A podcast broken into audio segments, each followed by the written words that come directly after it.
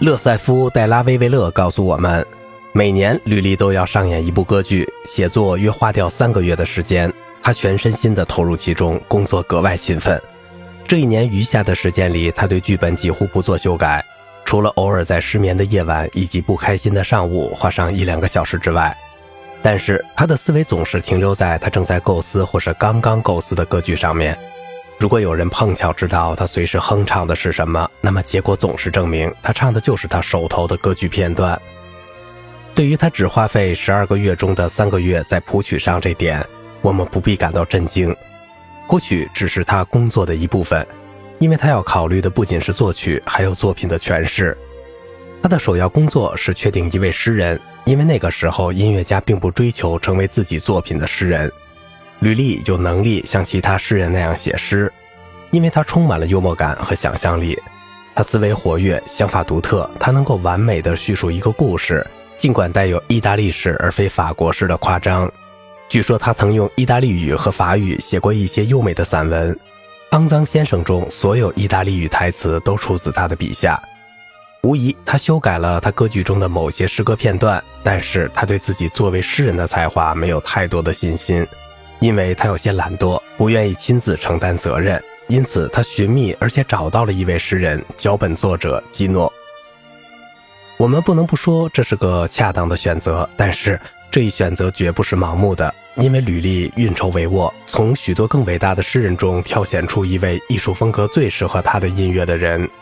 吕丽没有顾及几乎是他那个时代所有的精明人的告诫，对基诺格外青睐。事实上，吕丽塑造了这位诗人，并使其成为那部感人至深、激情洋溢的《阿尔米德》的词作者。该作品影响了未来的几代人。我不打算在此研究基诺和他的作品。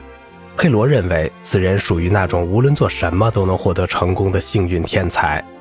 他身材高挑、匀称，一双温柔突出的蓝眼睛，眉毛清秀，额头光滑、宽阔、长方形的脸庞，漂亮的鼻子和嘴。他个性突出，气宇轩昂，风度不凡，温柔而又热忱。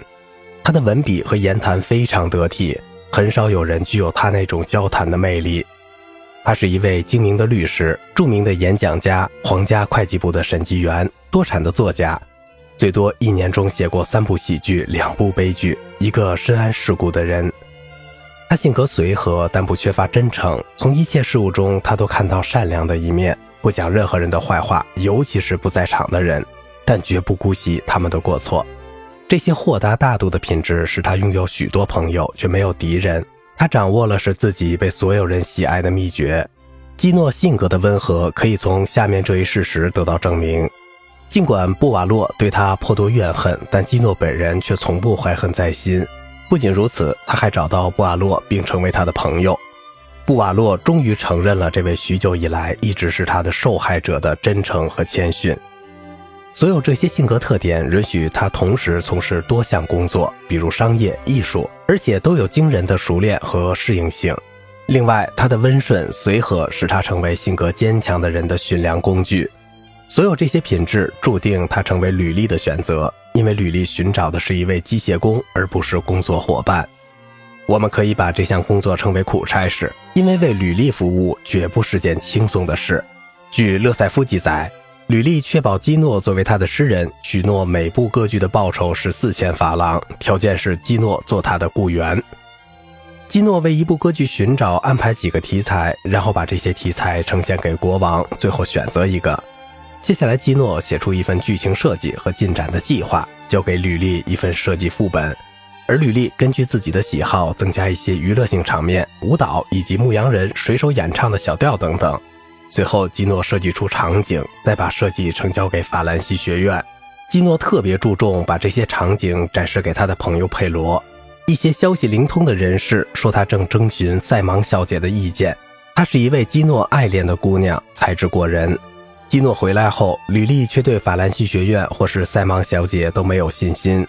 他逐字检查这些诗，尽管他们已经被重读修改过了，他或是增加一些东西，或是压缩他认为有必要压缩的词句。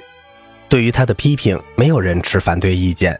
在创作法埃东一剧时，尽管场景已经得到了学院的认可，他还是让基诺把整部戏的场景修改了二十遍。基诺笔下的法埃东非常固执，他对泽万讲的一些话非常具有侮辱性，所以吕丽只能把他们删掉。吕丽希望基诺笔下的法埃东有野心，但不残忍。但当德利斯勒创作百乐罗峰的台词时，吕丽使他绝望。为了这部剧中五六百行诗的文字，德利斯勒被迫写了两千多行诗。所以，我们看到了这位音乐家对诗人的至高无上的权威。要改动的不仅是语言或场景，有时甚至是角色本身。事实上，顺从的诗人有些像那个时代大画家的助手。这些画家并不绘制整幅画，而是允许其他人在他们的指导下完成一部分的绘画工作。虽说履历使这位诗人承受了许多痛苦，但至少他还承认这样一位合作者的价值，并且对他保有几近固执的忠诚。尽管有人想破坏这种忠诚，有一些精明又有些名气的人，因为不能容忍基诺诗歌的成功，开始宣扬这些诗很糟，并且试图说服其他人。有一天，这些人一块吃饭。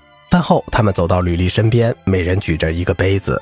他们把杯子伸向吕丽的咽喉处，大喊：“放弃基诺，不然你就必死无疑！”这个玩笑引发了一阵哄堂大笑。笑声平息后，这伙人开始严肃地谈论这个话题，竭尽所能欲使吕丽讨厌基诺的诗，但是他们没有成功。如果说吕丽钟情于他同基诺的合作胜过他同拉辛的合作，这并非因为拉辛不愿意辅助吕丽。而是因为基诺更有可能把吕丽的音乐构思转变成文字。吕丽如此确信他的合作者的理解力以及对他的顺从，以致有时候在他见到他的诗作之前就已经开始创作音乐了。对于剧中的一些娱乐性的场面，他首先谱写出旋律，然后为这些旋律的文字部分写出一个粗略的提纲，指出这些旋律的发展需要些什么。随后，他把文稿交给基诺。后者写出文字来满足他的需求。好啦，今天的节目就到这里了，我是小明哥，感谢您的耐心陪伴。